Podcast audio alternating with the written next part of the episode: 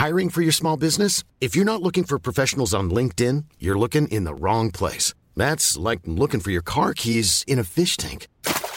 LinkedIn helps you hire professionals you can't find anywhere else, even those who aren't actively searching for a new job but might be open to the perfect role. In a given month, over 70% of LinkedIn users don't even visit other leading job sites. So start looking in the right place. With LinkedIn, you can hire professionals like a professional. Post your free job on linkedin.com slash people today. Quasiment 20h. Merci d'être avec nous pour l'heure des Pro 2 avec Stanislas Rigaud ce soir. Bonsoir Stanislas. Vous êtes président de Génération Zemmour. À côté de vous, Georges Fenech, Mr. George. Bonsoir. Bonsoir. Vous allez bien, Georges? Très bien. Parfait. Vous avez révisé de votre droit Oui, administratif. oui, ça. Benjamin Morel, vous allez bien? Très bien. Maître de conférence en droit public? Toujours. Toujours? Le droit administratif, tout va bien? Tout va bien. Parfait, bon bien. Jérôme Béglé, bonsoir. Bonsoir. Directeur général de la rédaction du JDD. On a énormément de choses à traiter ce soir. Euh, donc euh, on va aller très vite sur le journal, le point sur l'information.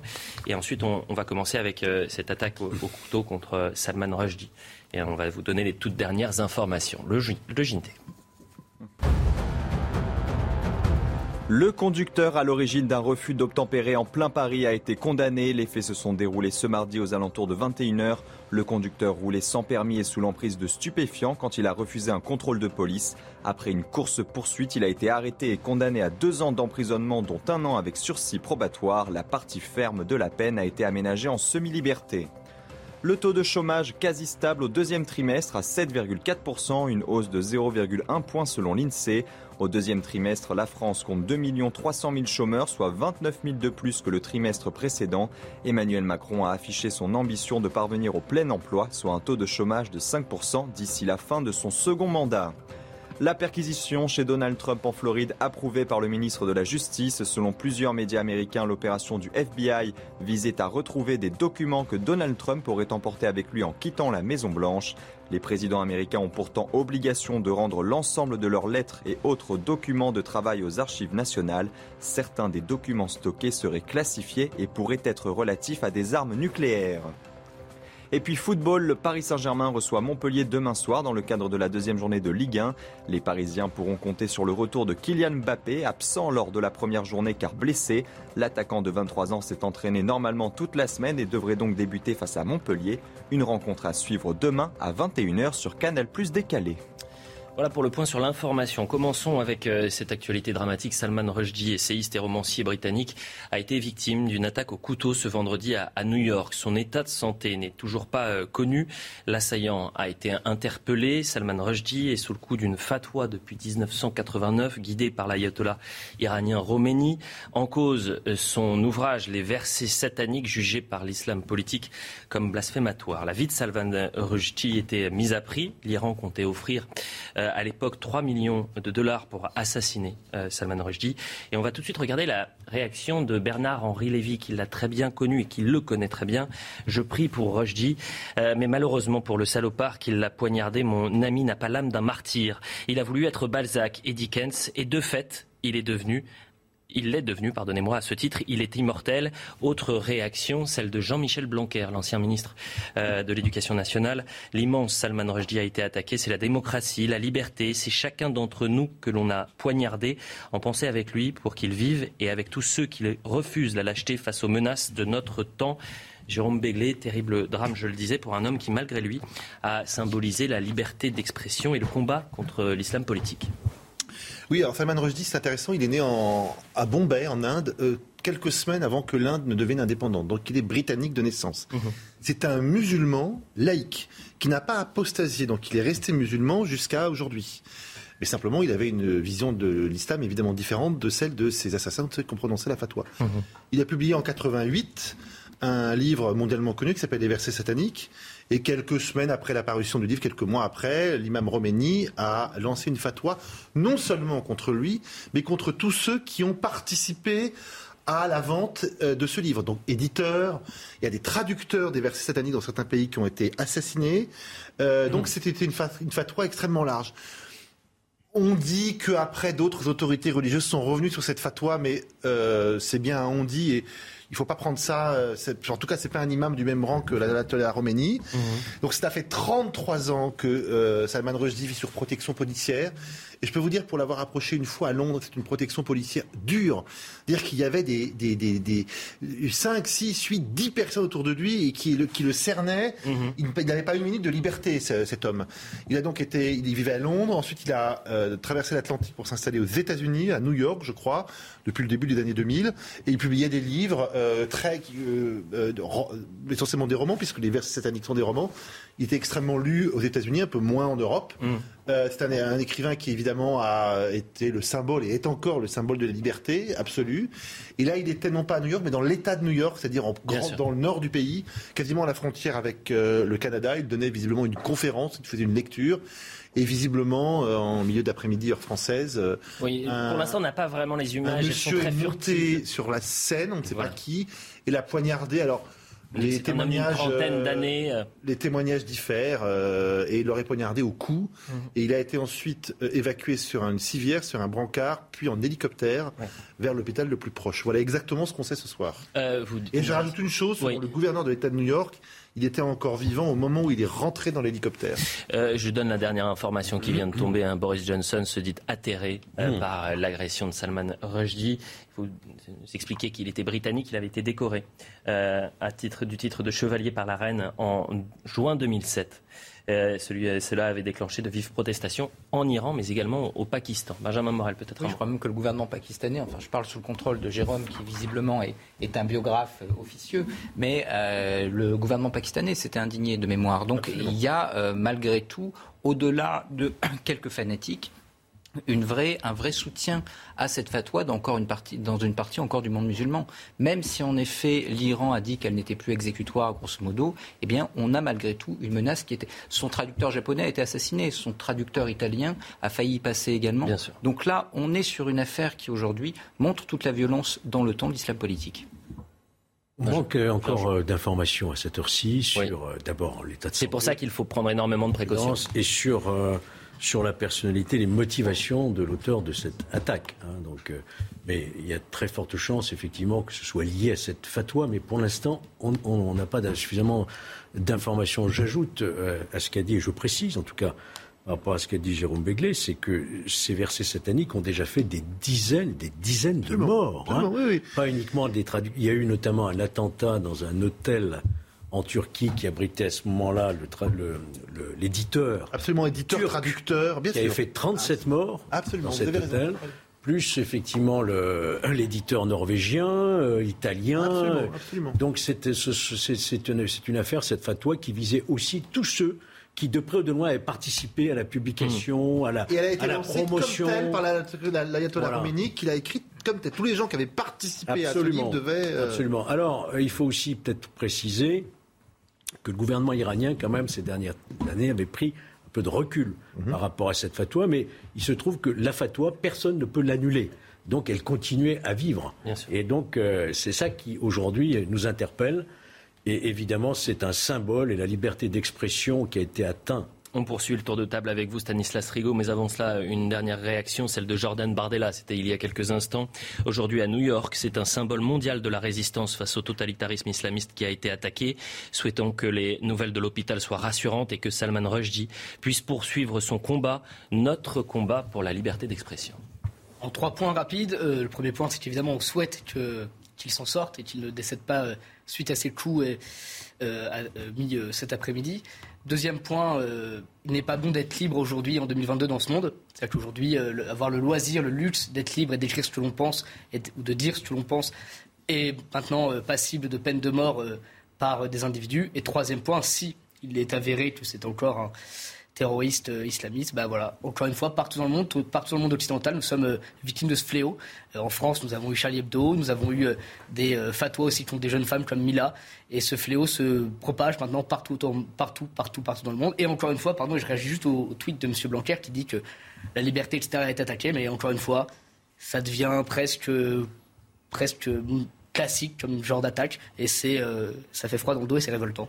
Jérôme Begley, un dernier mot et, vraiment on fait un tour de table parce qu'on veut prendre énormément de précautions euh, sur ce drame et c'est pour ça qu'on va évidemment, je vous donnerai toutes les informations qui tomberont dans cette heure. ce qu'on peut dire sur l'acte, c'est que c'est un homme qui est monté sur la scène, qu'il a été neutralisé à la fois par les participants de cette rencontre, qu'il a été capturé par les autorités policières de l'État de New York euh, on n'a aucune, on, il n'a pas été décrit, on ne sait pas, on ne hmm. sait pas plus sur lui, mais voilà. Il on peut se demander comment un homme aussi protégé comment un assaillant a pu monter. Regardez, on voit les images d'ailleurs. Ah, regardez l'image de la scène. En fait, la scène, elle était en accès direct euh, depuis la salle. Et sommes à New York quand même. Hein. Non, on est dans l'État de New York. On est dans, l'État de New York. On n'est pas à New York même.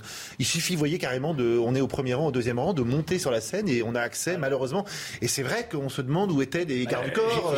J'ai écouté, Jacques Lang tout à l'heure sur une autre chaîne, qui justement, lui, à l'inverse, disait que c'est un homme qui aimait euh, être libre, pouvoir se mouvoir facilement et sans être trop tenté. Alors, ce qui est vrai, c'est que depuis 33 ans, euh, moi, encore une fois, je l'ai vu, je l'ai vu à, hein, Londres, euh, au moment où, quelques années après, ça devait être dans les fin des années 90, quelques années après, ou début 2000, quelques années après sa fatwa, euh, vous ne pouviez pas l'approcher de, de, de, à moins de 10 mètres. Après, avec le temps, j'imagine que la routine faisant, les conditions de protection se sont, se sont espacées, se sont un peu alanguies, et ça donne ce que ça a donné tout à l'heure. Je continue, hein, les réactions qui affluent évidemment sur les réseaux réseaux sociaux et, les responsables politiques euh, qui rendent hommage à, Salman Rushdie et, la réaction d'Alexis Corbière. L'ignoble agression contre Salman Rushdie est inacceptable. Les fanatiques religieux qui ont lancé une fatwa contre lui emportent sans doute la responsabilité.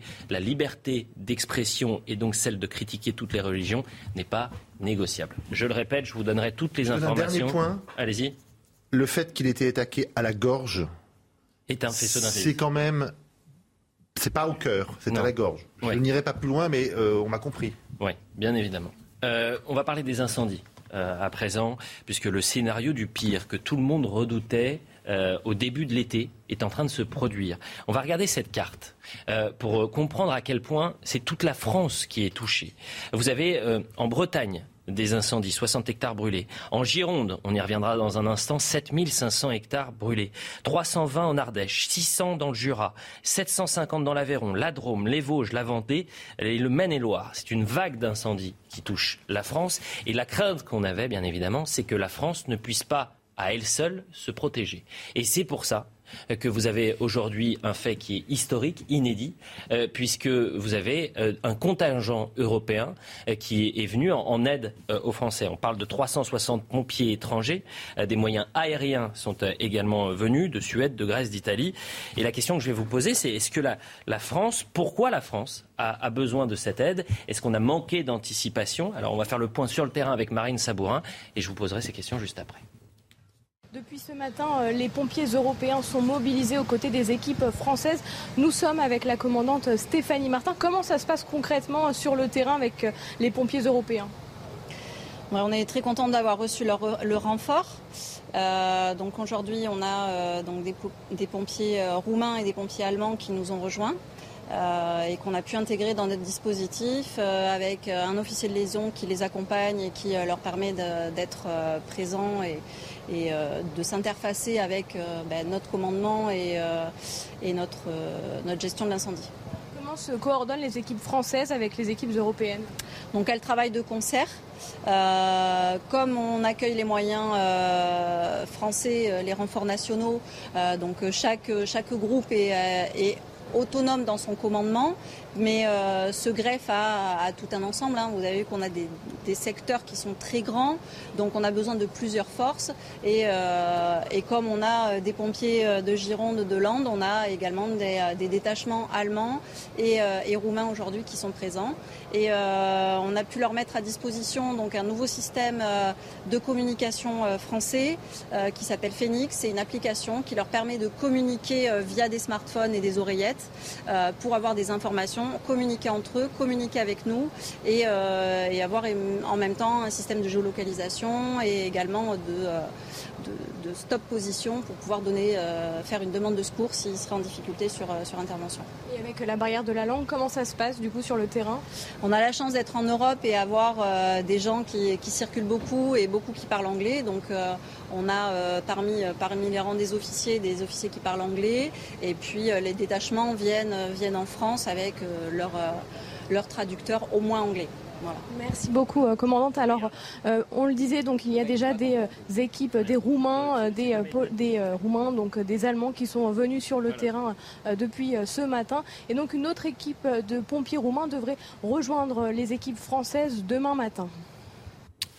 Messieurs, quand on voit donc et qu'on entend euh, Marine Sabourin, euh, et qu'on entend ces, pompiers, qu'on voit l'état de la situation qui est dramatique donc en France, la France qui est impuissante et qui fait appel donc à, l'Europe. Est-ce que pour vous cette, euh, cette solidarité est bienvenue ou est-ce qu'on aurait dû l'anticiper? Et finalement, comme dans la crise sanitaire, par manque d'anticipation, on se retrouve submergé par cette vague d'incendie. En partie, mais il faut voir qu'on avait malgré tout la flotte de Canadair, les moyens de, sécurité civile qui étaient parmi les meilleurs d'Europe. Mhm. Le problème, c'est que la nature de la menace aujourd'hui a fondamentalement changé. C'est-à-dire que jadis, vous n'aviez que quelques départements qui étaient concernés. Aujourd'hui, on a l'ensemble du territoire avec mhm. des feux évidemment plus graves. Donc tout d'un coup, cette transformation de la menace fait que eh bien, le sous-investissement, qui n'était pas criant, mais qui malgré tout existait, eh bien, se ressent. Ce qui fait que la sous-dimension de nos forces pas par rapport à la situation de jadis, mais par rapport à la situation d'aujourd'hui, fait qu'en effet, on a aujourd'hui une situation ingérable. La solidarité européenne en la matière est la bienvenue. Mais à terme, elle ne sera pas suffisante, tout bêtement, parce que si vous avez des feux dans les Vosges, si vous avez des feux en Bretagne, demain vous en aurez également en Bavière, demain vous en aurez en Bade-Württemberg, demain vous en aurez en Pologne. Et c'est la première question que j'ai posée il y a un mois à Eric Brocardi en disant on ne va pas évidemment être dans, dans l'alarmisme permanent, mais ce qui nous arrive aujourd'hui, euh, finalement est dramatique. Mais dans ce drame, il y a un miracle, c'est que ça ne touche que la France pour l'instant et qu'on ait la possibilité d'avoir l'aide des pays européens. Parce que si demain, c'est-à-dire si l'été prochain, ou même dans les semaines à venir, vous avez un méga feu en France, un en Espagne, un au Portugal actuellement, il y en a un au Portugal, puis en Allemagne, etc., bah, finalement, la solidarité européenne, elle aura bon dos. C'est-à-dire qu'on ne pourra pas soutenir l'ensemble des flottes européennes aujourd'hui se dotent de moyens suffisants.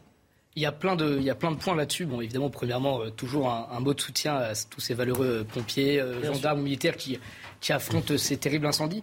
Deuxième point, l'aide européenne, on est toujours heureux d'avoir une forme de solidarité entre. Venez, Jérôme, il n'y a pas de souci. Pardonnez-moi, je vous coupe, Jérôme Begley, et, je le disais, c'est alerté. Vous avez peut-être des, des, informations à nous transmettre dans un instant sur toujours une bonne chose. C'est toujours une bonne chose, il y a une solidarité pardon, euh, européenne, pourquoi pas.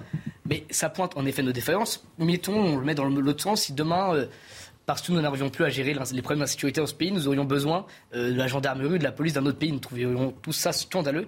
Donc si on faisait ce parallèle-là, on serait tous outrés. Troisième point, il y a quand même pas mal de choses qui auraient pu être mises en place, notamment en Gironde, où les écolos, toujours les premiers à vouloir se préoccuper de la nature, sont les premiers, notamment les élus régionaux écolos dans ce là-bas, qui ont refusé, mmh. par exemple, d'ouvrir des voies de pompiers, qui ont refusé, qui sont toujours opposés, par exemple, à la coupe des hautes herbes, etc., etc. Donc il y a quand même pas mal de choses. On entendra d'ailleurs euh, Carl Olive qui dit qu'il faut sortir du dogmatisme. Ah, euh, on va entendre Eric Brocardi justement en disant sans cet effort européen, la France ne pouvait pas s'en sortir. On l'écoute. Euh, je pense que la France est incapable d'aujourd'hui seule de pouvoir faire face à ce type d'intempéries de style méga-feu par rapport à l'ensemble des événements sur le territoire. C'est un des paramètres extrêmement importants aujourd'hui parce que autant celui-ci est spécifique au niveau de l'Andiras, autant tous les autres ont lieu en même temps. Et c'est ça la difficulté. Et même vous, vous êtes tous étonnés de dire mais ça brûle en Maine-et-Loire, ça brûle aujourd'hui à la forêt de Brocéliande, le Jura, les Vosges, euh, comment font les pompiers? Alors imaginez la situation inverse. On n'aurait pas voulu accepter la force européenne de l'autre côté. Des maisons auraient brûlé, des vies auraient été en danger, on aurait dit quoi? Pourquoi on n'a pas fait appel aux solutions européennes? La question se serait posée exactement à l'inverse. Donc là, force est de constater que par anticipation, nous avons rempli le contrat de préserver, secourir et sauver des vies. En Gironde, il faut rappeler euh, le nombre de pompiers qui sont sur place. On a 1100 pompiers français. Euh, vous rajoutez à cela les 360 pompiers étrangers. Ce n'est pas rien donc. Vous avez euh, quasiment 30% du nouveau contingent qui est un contingent étranger. Écoutez la réaction du chef des pompiers roumains qui, qui prouve de la compassion vers les Français. Écoutez. Nous ressentons de la compassion pour les Français qui se sont exposés aux incendies. Et nous sommes là pour aider les Français et nos collègues des sapeurs-pompiers français. Uh, Peu importe le pays, nous sommes des pompiers et nous sommes là pour aider les gens du monde entier. Georges Fenech, sur cette situation inédite, historique, je le disais, donc l'Europe qui, qui vient au chevet de la France. Et Éric Brocardi nous le confirmait, la France, c'est l'excellence en matière de sécurité civile. Euh, les pompiers français, c'est eux qui vont former euh, les pompiers euh, européens. Est-ce qu'on aurait dû s'assurer d'avoir suffisamment de moyens et humains et matériels pour eh bien, contenir ces flammes? Moi, je ne reprendrai pas à mon compte le terme que vous avez employé, Elliot, de l'impuissance de la France. Je pense qu'on a effectivement, vous avez raison de le rappeler, sans doute la meilleure sécurité civile en Europe.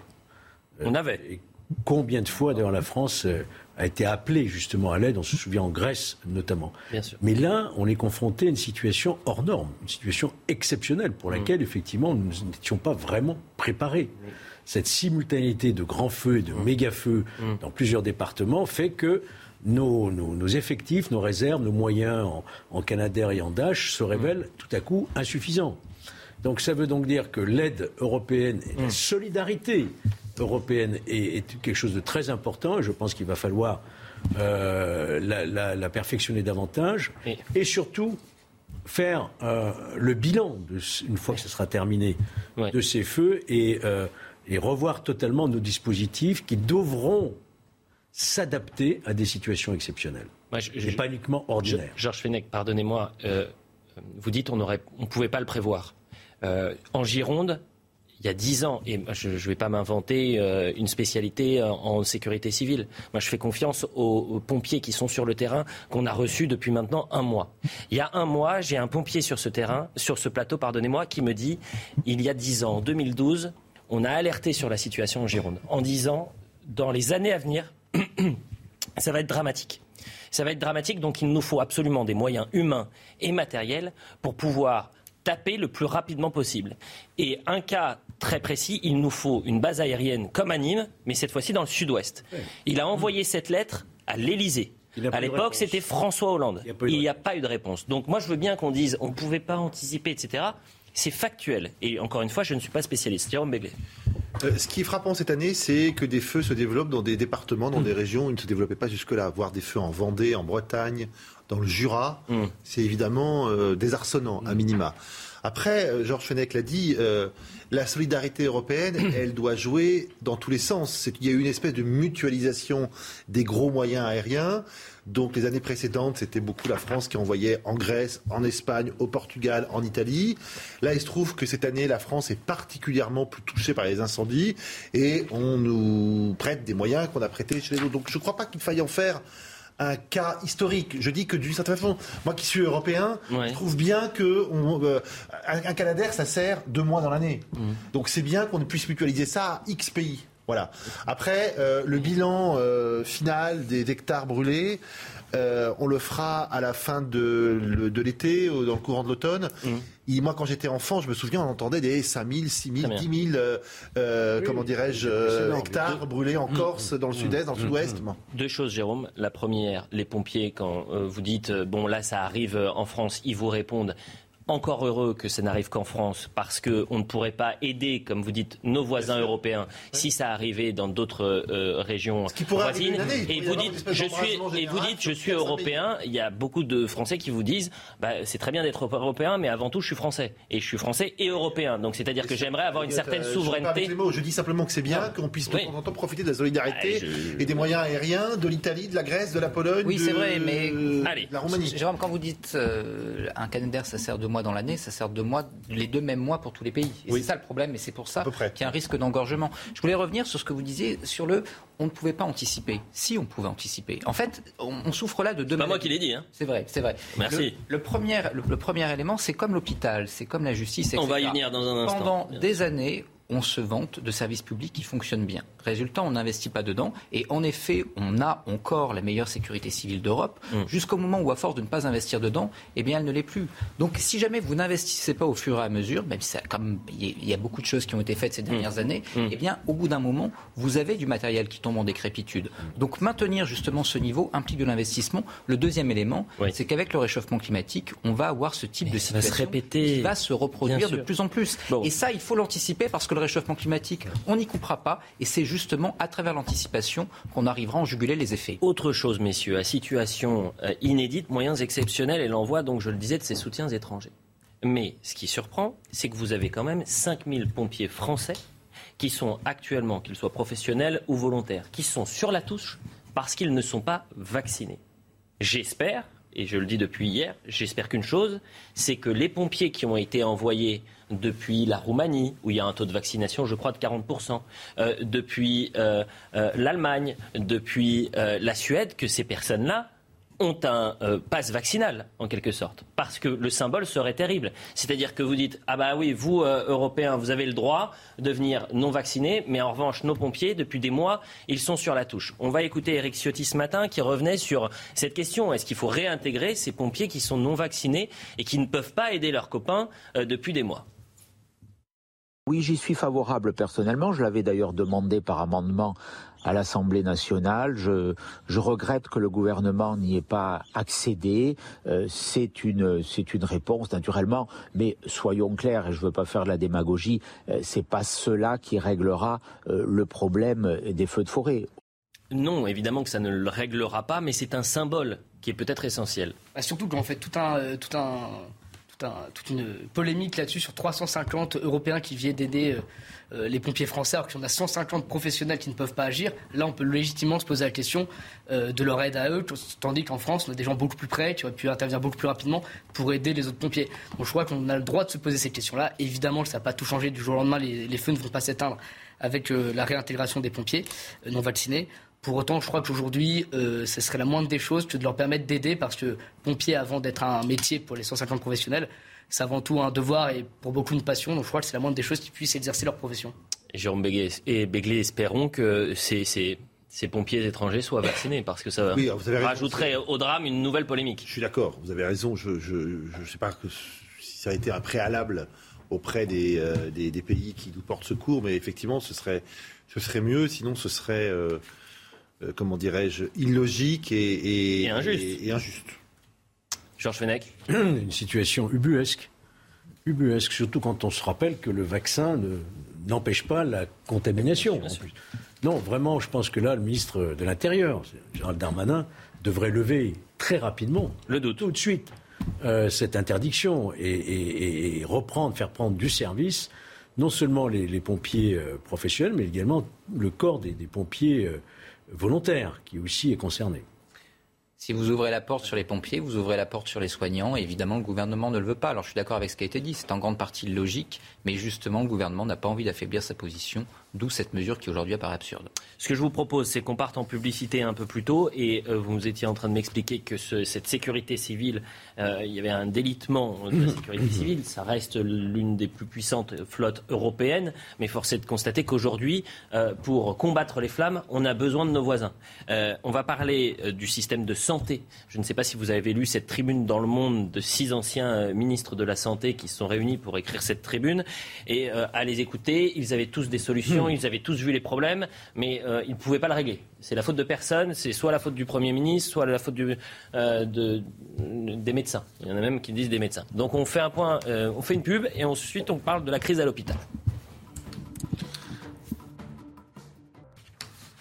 La deuxième mi-temps de l'ordre des pros, je vous donne le programme. On va parler de la crise à l'hôpital, on va parler aussi du plan immigration de Gérald Darmanin et de la déclaration ce matin de euh, Éric Ciotti, qui a été euh, assez offensif contre la Macronie. On parlera des députés maires. Est-ce qu'il faut rétablir le double mandat député maire Vous savez que depuis. Vous dites oui, bah oui, oui, oui, Jusqu'à un certain. Je suis favorable, je suis favorable, mais je crains que ça ne se fasse pas. Ah bah écoutez, on verra ça. Il faut rétablir la double fonction, mais pas la double rémunération. Ah, ah bon, c'est-à-dire que vous êtes maire, mais vous êtes pas de rémunéré... vous n'êtes pas rémunéré. Vous serez payé à 135% de, de, ce que vous êtes comme député, mais ils vont pas.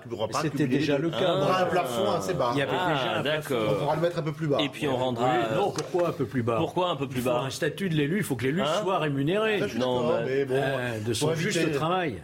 Et on rendra hommage euh, à la fin de l'émission à Jean-Jacques Sampé, mm. hein, le co-créateur du Petit Nicolas. On sera avec euh, Patrick Mahé, le, directeur général de la rédaction de Paris Match, qui va venir avec euh, des, photos inédites exclusives de Jean-Jacques Sampé. Le point sur l'info et on parle de la crise à l'hôpital. Déjà 660 hectares brûlés dans le Jura, mais la situation s'améliore dans le département. L'un des deux feux a été fixé, l'autre ralenti. Un travail d'équipe entre les sapeurs-pompiers et des agriculteurs qui leur ont prêté main forte. Grosse prise pour les douaniers marseillais, 528 kilos de cocaïne saisie au port de Marseille. La marchandise est estimée à 37 millions d'euros. Elle se trouvait dans un conteneur de déménagement en provenance de Martinique. Sur son compte Twitter, le ministre des Comptes publics, Gabriel Attal, a félicité les douaniers pour cette prise. Et puis la Coupe du Monde de football au Qatar commencera un jour plus tôt. Cette décision permettra de renouer avec une tradition récente selon laquelle le premier match de chaque Coupe du Monde est disputé par le pays hôte. En conséquence, le match d'ouverture entre le Qatar et l'Équateur aura lieu le 20 novembre à 19h heure locale. Voilà pour le point sur l'information. C'est une tribune de six anciens ministres de la Santé publiée dans le Monde intitulée Et si c'était à refaire? Une sorte de bilan de ces 20 dernières années où le constat est posé, mais les responsabilités un peu moins. Parmi les plumes, Xavier Bertrand, Roselyne Bachelot, Marisol Touraine ou encore Agnès Buzyn. Donc on va voir le sujet et on en parle juste après. Il y a d'abord le numerus clausus mis en place dans les années 70. Insensé et totalement absurde, dénonce Jean-François Mattei, un raisonnement technocratique imposé par les comptables de Bercy pour Xavier Bertrand, ministre sous Nicolas Sarkozy. Agnès Buzyn souligne un manque d'anticipation. Aujourd'hui, les médecins veulent avoir des horaires décents. Or, les projections démographiques ne prenaient en compte que le nombre de médecins et non pas le temps médical disponible. Vient ensuite la fin de l'obligation de garde des médecins généralistes, décidée sous Jacques Chirac. Mais en 2007, Philippe Bas constatait qu'il était très difficile d'obtenir que les médecins fassent les gardes. Un constat que déplore l'ex-ministre sous François Hollande, Marisol Touraine. Une fois que vous avez dit ça, le fait que ça a été une erreur ne rend pas la remise en place facile. Autre critique, l'essor des déserts médicaux. En 2007, alors ministre de Nicolas Sarkozy, Roselyne Bachelot veut limiter la liberté d'installation des médecins libéraux, les menaçant de ne plus être remboursés par l'assurance maladie s'ils ouvraient leur cabinet dans une zone surmédicalisée. J'étais pour continuer le bras de fer. Les pharmaciens n'ont pas la liberté d'installation. On l'a fait avec les infirmières, ça marche. Mais le Premier ministre François Fillon m'a demandé de lâcher. Marisol Touraine a préféré tenter une politique d'incitation, sans plus de succès. À cela s'ajoute le bas salaire des infirmières et des aides-soignantes. L'ex-ministre de François Hollande avait pourtant demandé une revalorisation. On m'a dit non parce que cela aurait un impact sur toutes les autres fonctions publiques. On me disait tu demandes trop pour l'hôpital. En juillet 2020, le Ségur de la Santé débloque plus de 8 milliards d'euros pour augmenter les salaires, un rattrapage sans précédent, mais trop tardif. Dernier point de crispation, le pouvoir au directeur. Il faut un patron à l'hôpital, commande en 2007 Nicolas Sarkozy à Roselyne Bachelot. La loi Hôpital, Patient, Santé, Territoire est donc votée en 2009. Pour Agnès Buzyn, cette réforme a abouti à d'énormes dérives, ce que déplore aussi Jean-François Mattei. Le monde médical à l'hôpital est découragé. Ils ne peuvent prendre pratiquement aucune initiative. L'administratif a trop de pouvoir. Le nouveau ministre de la Santé, François Braun, constatait lui aussi que tout notre système de santé est à bout de souffle. Hmm. C'est souvent la même chose, c'est-à-dire que euh, le constat est là, les, mots également, les solutions, mais euh, force est de constater hmm. que ces personnes qui sont restées en poste pendant plusieurs années, hein, euh, Marisol Touraine par exemple, elle, elle, est restée de 2012 à 2017 au ministère de la Santé. Agnès Buzyn, elle est restée trois ans au ministère de la Santé et je rappelle qu'elle a quitté le ministère pour la campagne municipale à Paris. le constat est là, mais jamais, c'est jamais de la faute des ministres. Toujours la faute des autres. Moi, je la trouve intéressante, cette tribune. Ah bah oui, bien très, sûr, très intéressant. Je dirais même que ça redore un peu le blason, voyez-vous, des politiques et des, ministres, parce qu'ils sont capables, mais si, de pointer du doigt les défaillances, même si ils n'ont pas pu tout faire, tout réaliser, commis des erreurs, ça mérite en tout cas d'être mis sur la table. franchement, je trouve que c'est une tribune intéressante. Alors, Maintenant, la question est de savoir qu'est-ce qu'on en fait. Eh bien, c'est très bien. Euh, qu'est-ce qu'on en fait? Alors, vous savez, on avait le professeur Megarban euh, ce matin. va très mal. Justement. Ah. Euh, on sort d'une crise sanitaire, on est d'accord. On sort d'un Ségur de la santé. La seule question qui nous intéresse, c'est de savoir s'il y a une huitième vague qui arrive à l'automne. Euh, que, imaginons que le vaccin ne nous protège pas contre ce nouveau variant je vous laisse réfléchir pour le nom du variant. Est-ce qu'on a suffisamment de lits? Est-ce qu'on a suffisamment de soignants pour euh, affronter cette nouvelle vague? Euh, Je rappelle que ça date de mars 2020. Donc est-ce qu'en deux ans, en plus de deux ans, on a réussi à muscler notre jeu, si je peux me permettre de m'exprimer ainsi? Écoutez le professeur Megarban. Nous n'avons non seulement pas plus de lits, mais moins de lits car comme vous le savez, à peu près 10% des lits de réanimation sont fermés faute de personnel. Et d'ailleurs, ce n'est pas clair. Euh, un certain nombre de lits, y compris dans mon service, sont menacés de fermeture administrative, c'est-à-dire la crise Covid-19 n'a rien modifié en termes de décisions administratives. On a simplement mis dans le placard un certain nombre de, de choses en attendant que la situation sanitaire s'améliore pour ressortir les mêmes dossiers avec les mêmes décisions sans, comme si rien ne s'était passé. Et c'est ça le drame. Et malheureusement, tout le monde le sait et personne ne fait rien, y compris les ministres de la Santé qui se sont succédés. Bon, c'est pas moi qui le dis, c'est le professeur Megarban. Et... Il a raison, c'est-à-dire qu'il y a plusieurs aspects. En effet, vous avez un diagnostic dans cette tribune qui est plutôt juste. Après, vous avez quand même des ministres qui ont accompagné la politique qui a été menée. La politique de bureaucratisation de l'hôpital, qui était en grande partie imposée par Bercy pour faire du cost killer, elle a été portée par ces ministres, elle a été mise en forme par ces ministres. La fermeture des lits, ça pouvait paraître assez rationnel. C'est-à-dire que pendant longtemps, on a considéré qu'il fallait faire de plus en plus d'ambulatoires, il ne fallait pas laisser les gens à l'hôpital, etc. C'était même une demande des patients. Mm. Et donc, évidemment que ces ministres euh, l'ont porté. La suppression de l'EPRUS, l'organe qui devait justement permettre d'éviter les, euh, ou en tout cas de prévoir les risques épidémiques, c'est également quelque chose qui vient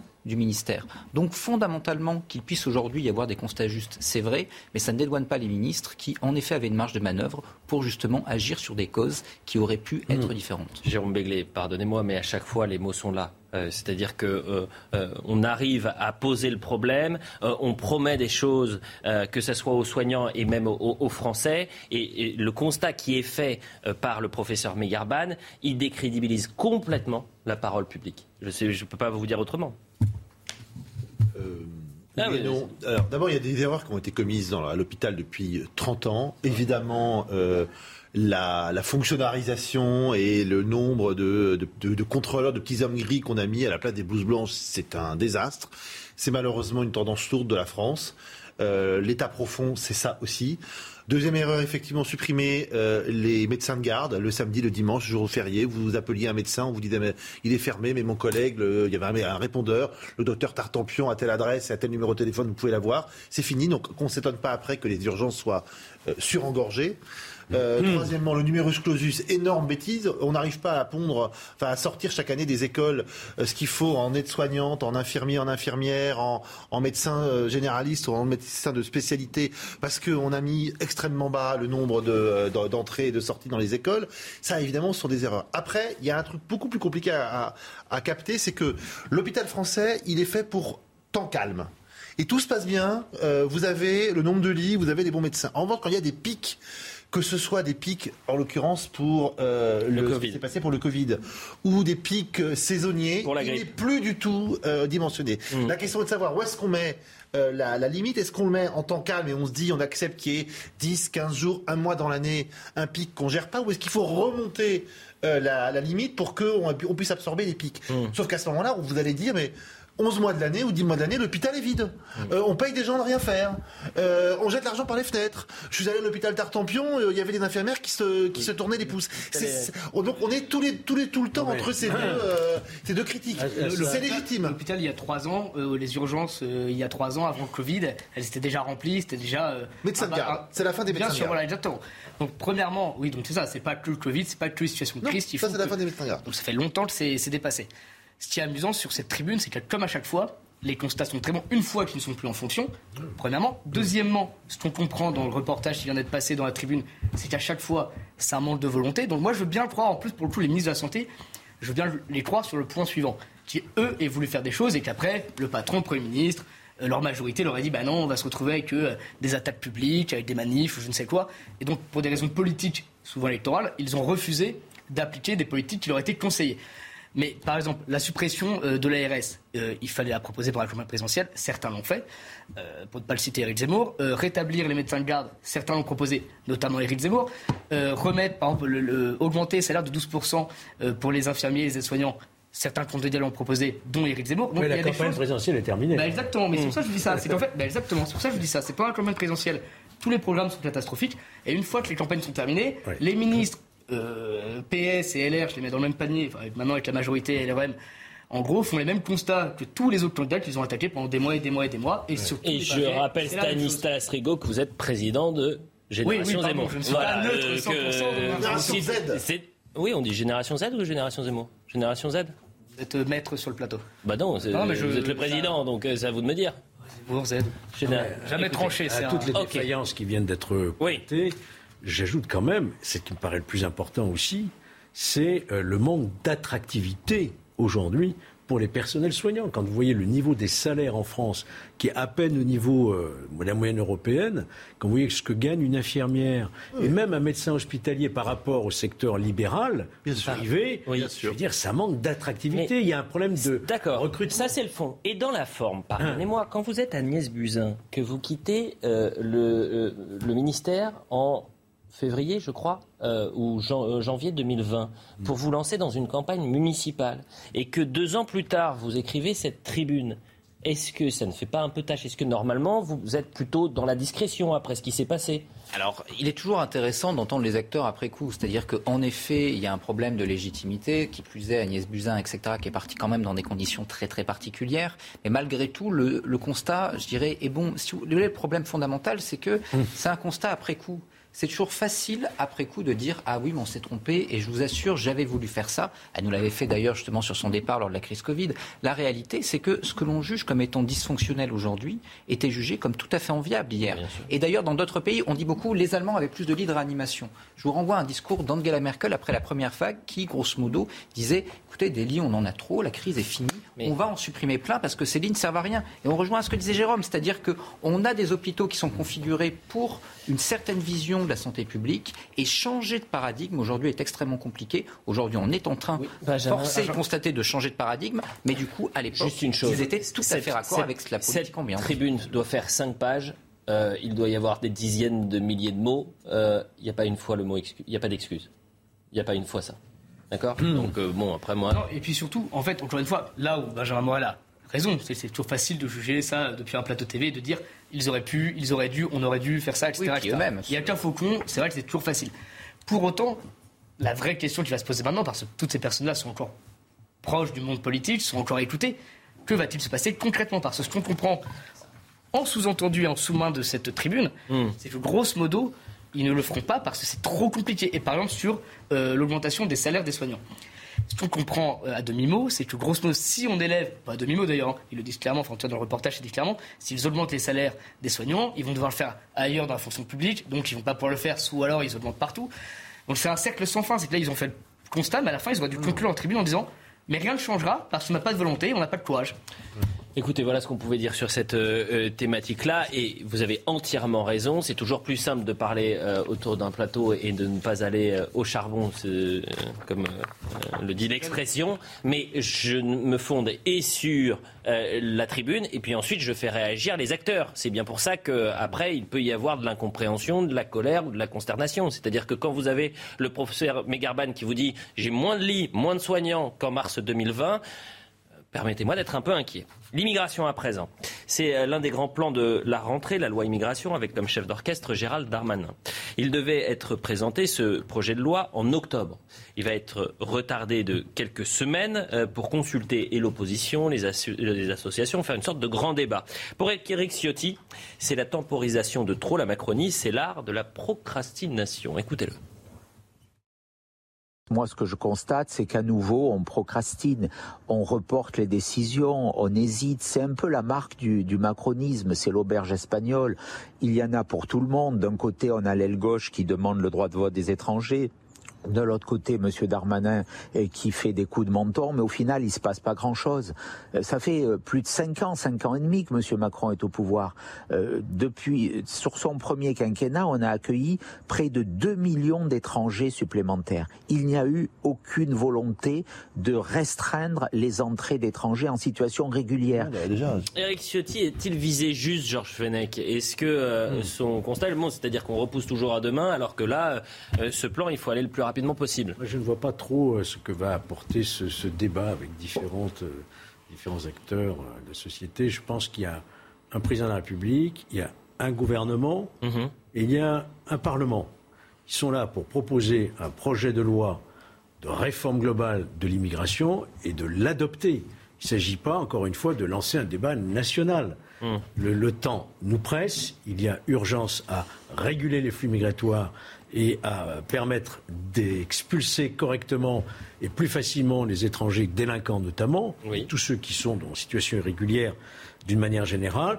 Donc il faut que le politique qui vient d'être élu, quand même, on vient d'une période électorale avec euh, des propositions sur la table, les Français ont tranché. Avec son premier jour au ralenti, il faut le dire aussi. Maintenant, il faut passer aux choses sérieuses. Accélère On accélère. On accélère. On présente un projet de loi et on le fait adopter. Non, mais Jérôme Begley, ce qui est, déroutant. Pardon, mais il y a eu une loi sur le séparatisme. Oui. Euh, j'ai pas eu l'impression qu'il y ait d'accélération après. On a des OQTF, on pourrait les exécuter. J'ai pas l'impression que ça soit fait. Ce qui est également déroutant, c'est que. Hmm. Euh, dans le gouvernement, vous avez un ministre de l'Intérieur euh, qui euh, entend et qui le dit hein, explicitement, qui fait euh, un lien entre une partie de l'immigration et la délinquance, et vous avez des soutiens dans la majorité d'Emmanuel Macron qui aujourd'hui veulent accorder le, droit de vote aux, étrangers. Dans le même temps, ça peut être aussi un peu déroutant. Oui, c'est déroutant, mais c'est une volonté évidemment de l'aile gauche de la majorité de se rappeler au bon souvenir de Gérald Darmanin et peut-être d'Emmanuel Macron de lui savonner quelque peu la planche pour équilibrer sa majorité et devenir l'arbitre des élégances dans la politique politicienne. Et donc nous paumer nous perdre en grande partie. Et nous, on n'y voit plus clair. Et le débat sur l'immigration, je reviens sur ce qui a été dit, mais c'est absurde en réalité. Le vrai problème aujourd'hui, c'est même pas la loi. La loi, on peut la juger peut-être insuffisante, mais grosso modo, elle remplit son œuvre. Le problème, c'est que la loi n'est pas exécutée. parce qu'on n'arrive pas à exécuter les OQTF. On va faire un débat sur quoi? Pour se demander, faut-il ou non exécuter les OQTF Mais tout le monde est d'accord sur le fait que la loi doit être appliquée. Donc faire un euh, débat là-dessus, ça me semble totalement ubuesque. Le débat doit avoir lieu à l'Assemblée nationale. Le débat, moi je vous fais à l'avance c'est positions des uns et des autres. Hein. C'est pas la peine, ça fait dix ans qu'on a ce sujet ah sur la table. On va pas avancer d'un pouce dans les trois semaines ou le mois supplémentaire. En revanche, qu'il y ait des désaccords dans la majorité, oui, c'est un sujet avec lequel Emmanuel Macron et Elisabeth Borne n'ont jamais été à l'aise. Je pense qu'ils pensent pas la même chose que la majorité. qu'il s'agit d'une majorité relative. C'est une majorité. Et ça sera l'épreuve du feu. Euh, et on voit bien qu'ils arrivent. En plus, s'ils veulent faire un débat, très bien, bah, faisons un référendum. Encore le meilleur débat. Bah encore, euh, ils avaient quand même un. mais vous avez dit la même chose, le référendum pour le droit de vote des bah, étrangers au municipal. Si vraiment on veut faire un débat qui intéresse tous les oh. Français, mais la question c'est un référendum. Bah, est-ce qu'il faut faire un référendum pour rétablir le cumul député maire? C'est la proposition de Carl Olive. Lui, il veut revenir. Il dit euh, l'expérience que j'ai eue en tant que maire, elle est exceptionnelle. On l'écoute très rapidement et après, on va rendre dans les dernières minutes hommage à Jean-Jacques Sampé. Mais d'abord, Carl Olive. Que je constate, c'est que euh, aujourd'hui, il n'y a jamais eu un, tel euh, allez, désenchantement entre euh, les Français et la politique. Et on le voit systématiquement à chaque séquence électorale. Plus d'un Français sur deux s'est pas déplacé aux dernières élections. Euh, et euh, on le voit aussi sur le terrain. Notre société, elle est fracturée. Notre société, elle est morcelée. Elle est morcelée parce que parfois les gens ne se comprennent pas. Ils ne se parlent plus. Le Covid est passé par là. Mmh. Et je pense que la loi organique du 14 février 2014, qui avait abrogé le cumul entre députés et maires, qui était finalement louable sur le papier de pouvoir permettre aux députés de rester euh, euh, à l'Assemblée, finalement, on n'a fait qu'une chose, c'est éloigner euh, les uns et les autres sur le terrain. En trois minutes, on a trois minutes pour ce sujet-là. Est-ce que vous êtes pour eux vous êtes contre? On a fait deux grosses conneries ces dernières années, c'est le quinquennat oh. et la fin du cumul des mandats. Oh. Et sincèrement, je pense, que je, oui, mais d'un point de vue rationnel, je crains malheureusement qu'on revienne. Je, crains malheureusement qu'il y ait un effet cliqué et qu'on ne revienne ni sur l'un ni sur l'autre, parce que pour des raisons diverses et variées, ces deux sottises sont populaires. Vous vous craquez les doigts, Jérôme Begley euh, je suis pour le cumul des mandats euh, maire-député. Ce que le député euh, vote à Paris, le maire l'apprend sur le terrain dans, sa, dans sa ville. je pense que c'est globalement le même travail et je pense que ce qui était autrefois... On, on, pensait que, comment dirais-je, il y avait des petits, des petits parrains régionaux qui avaient trop de pouvoir et gagnaient trop d'argent. C'est totalement révolu. Je pense que le maire vient éclairer ce que le député vote, ou le maire vient éclairer ce que le sénateur vote. Ce serait bien qu'on revienne sur cette, euh, sur cette loi de 1994. Effectivement, je suis plus optimiste que vous. Je pense qu'on va finir par le faire. Jérôme Begley est imperturbable. Je le lance en lui disant vous craquez les doigts, vous m'expliquez ce que vous vouliez sur le, cumul des mandats des députés. Sur le cumul des mandats ne veut pas dire le cumul des indemnités. Ah. Il y a un plafonnement. Moi, je suis ça veut dire qu'ils vont pas gagner beaucoup plus d'argent. En fait, moi, je suis pour effectivement le rétablissement du cumul, mais avec un seuil. Vous ne pouvez pas être député et maire d'une grande ville comme Lyon, Marseille, Paris. C'est n'est hmm. pas possible. Par contre, il faut établir un seuil, je ne sais pas, 50 000 habitants, par exemple. Il n'y a aucune raison d'interdire ce cumul. Stanislas euh, Guiraud, en un mot, parce qu'après vous allez céder votre place à, Patrick Mahé, le directeur général de Paris Match, parce qu'on va rendre hommage à Jean-Jacques Sampé en fin d'émission. Très rapidement, totalement pour. le maire est encore peut-être le seul élu est connu et apprécié euh, de, ses, euh, de ses électeurs. C'est la bouche qui permettrait peut-être de faire monter encore plus d'informations à Paris, à l'Assemblée nationale, pour mieux défendre ses concitoyens. Donc je suis 100% port et je crois que si on l'a supprimé, c'est pour des raisons purement démagogues et pour faire croire qu'on ne voulait pas que les politiques soient surpuissants. Merci beaucoup Stanislas Rigaud. le retour de, médiatique de Éric Zemmour, c'est quand? À la rentrée pour l'université d'été. Donc c'est le combien? C'est le 11 septembre. Avant le 11, rien du tout Pour l'instant, rien. Euh, mais si quelque chose il y a, vous nous l'annoncerez quand même. L'annoncerez, il sera sur votre plateau, Elliot Deval. Vous êtes ah, sûr que la date du 11 septembre, c'est une bonne date Avançons. Très... Oh, allez, avançons. Le dessinateur Jean-Jacques Sampé, co-créateur. Le...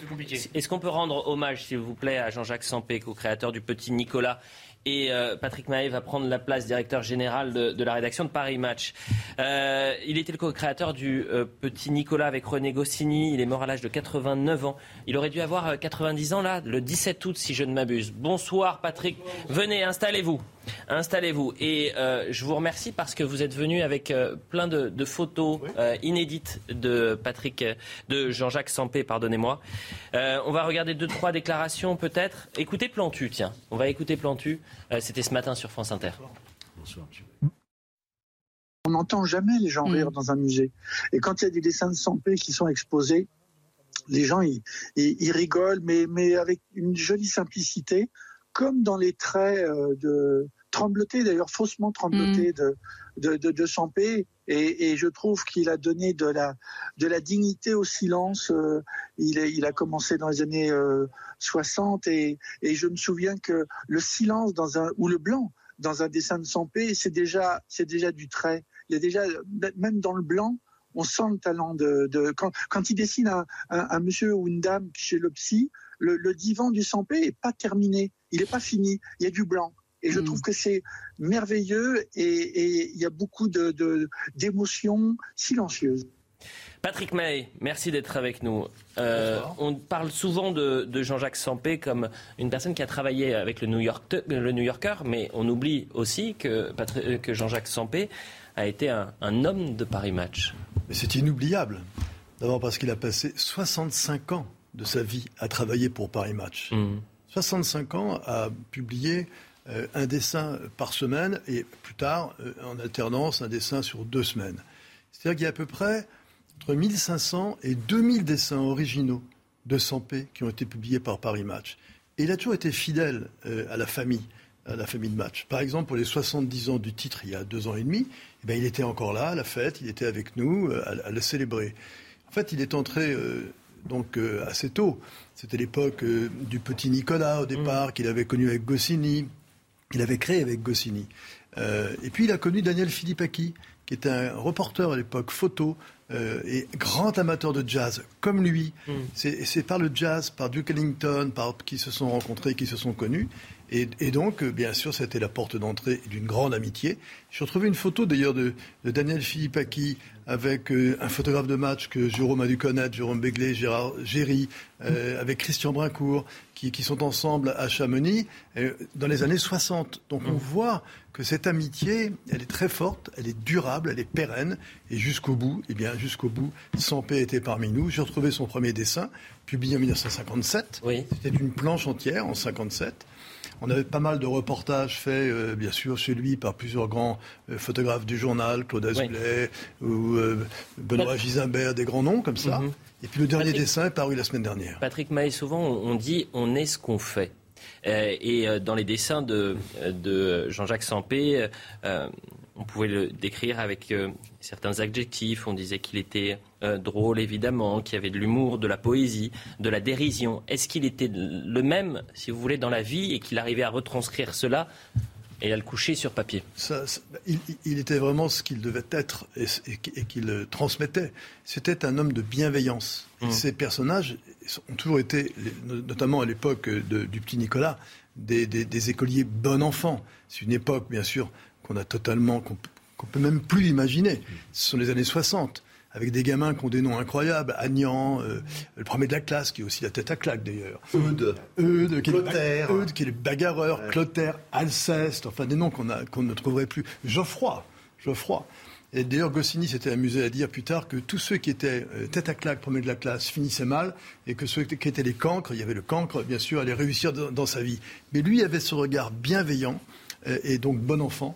Et même dans les grandes chroniques de la vie qu'il faisait toutes les semaines pour Paris Match, bah, il n'y a, a, pas l'ombre, une, une, seule fois, il n'y a pas un zeste de cynisme de la part de Jean-Jacques Sampé. En quelques secondes, vous allez lui rendre hommage, j'imagine, dans votre prochain numéro la semaine prochaine. Oui. Nous préparons à peu près une dizaine de pages avec euh, des dessins originaux et des photos de nos grands reporters, bien sûr. Des rendez-vous qu'il nous a accordés. Euh, J'essaye de trouver rapidement la déclaration d'Emmanuel Macron, l'hommage qui lui a été rendu. Il y a eu un communiqué, évidemment, mais il a tweeté euh, dans, euh, dans la soirée, il y a 19h très précisément. Et voilà ce qu'il avait dit. Le jazz, la tendre ironie, la délicatesse de l'intelligence, du petit Nicolas en passant par Monsieur Lambert jusqu'au promeneur de Saint-Germain-des-Prés, Jean-Jacques Sampé avait l'élégance de toujours rester léger sans que rien ne lui échappe. C'est beau, non? C'est bien écrit? C'était un, c'était un très grand. C'est rare d'avoir un dessinateur qui peut te dire autant de choses avec un, euh, avec un trait aussi simple. Voilà. Et, et Sampé, c'était ça. Allez-y, le mot de la fin parce qu'on doit y aller. 1500 à 2000 dessins pour match et sans couverture du New Yorker. Il faut le rappeler aussi, ce qui est quand même un exploit. Et je vous remercie, euh, Patrick Mahé, d'être venu euh, aussi pour rendre euh, hommage à, à Jean-Jacques Sampé. Merci à, à, tous les trois. Henri de Merindol à la réalisation, Marc Fontaine au son, Pascal Choup à la vision, Loubna Daoudi, Justine Cerquera et Gaudrit Bay à la préparation. Merci à la programmation. Comme chaque week-end, je le dis, on va prendre des forces, on revient encore plus motivé lundi pour l'heure des pros et on salue, il y a plein de Hi, I'm Daniel, founder of Pretty Litter. Cats and cat owners deserve better than any old-fashioned litter. That's why I teamed up with scientists and veterinarians to create Pretty Litter. Its innovative crystal formula has superior odor control and weighs up to 80% less than clay litter. Pretty Litter even monitors health by changing colors to help detect early signs of potential illness. It's the world's smartest kitty litter. Go to prettylitter.com and use code ACAST for 20% off your first order and a free cat toy. Terms and conditions apply. See site for details. Planning for your next trip? Elevate your travel style with Quince. Quince has all the jet setting essentials you'll want for your next getaway, like European linen, premium luggage options, buttery soft Italian leather bags, and so much more. And is all priced at 50 to 80% less than similar brands. Plus, Quince only works with factories that use safe and ethical manufacturing practices. Pack your bags with high-quality essentials you'll be wearing for vacations to come with Quince. Go to quince.com slash pack for free shipping and 365-day returns.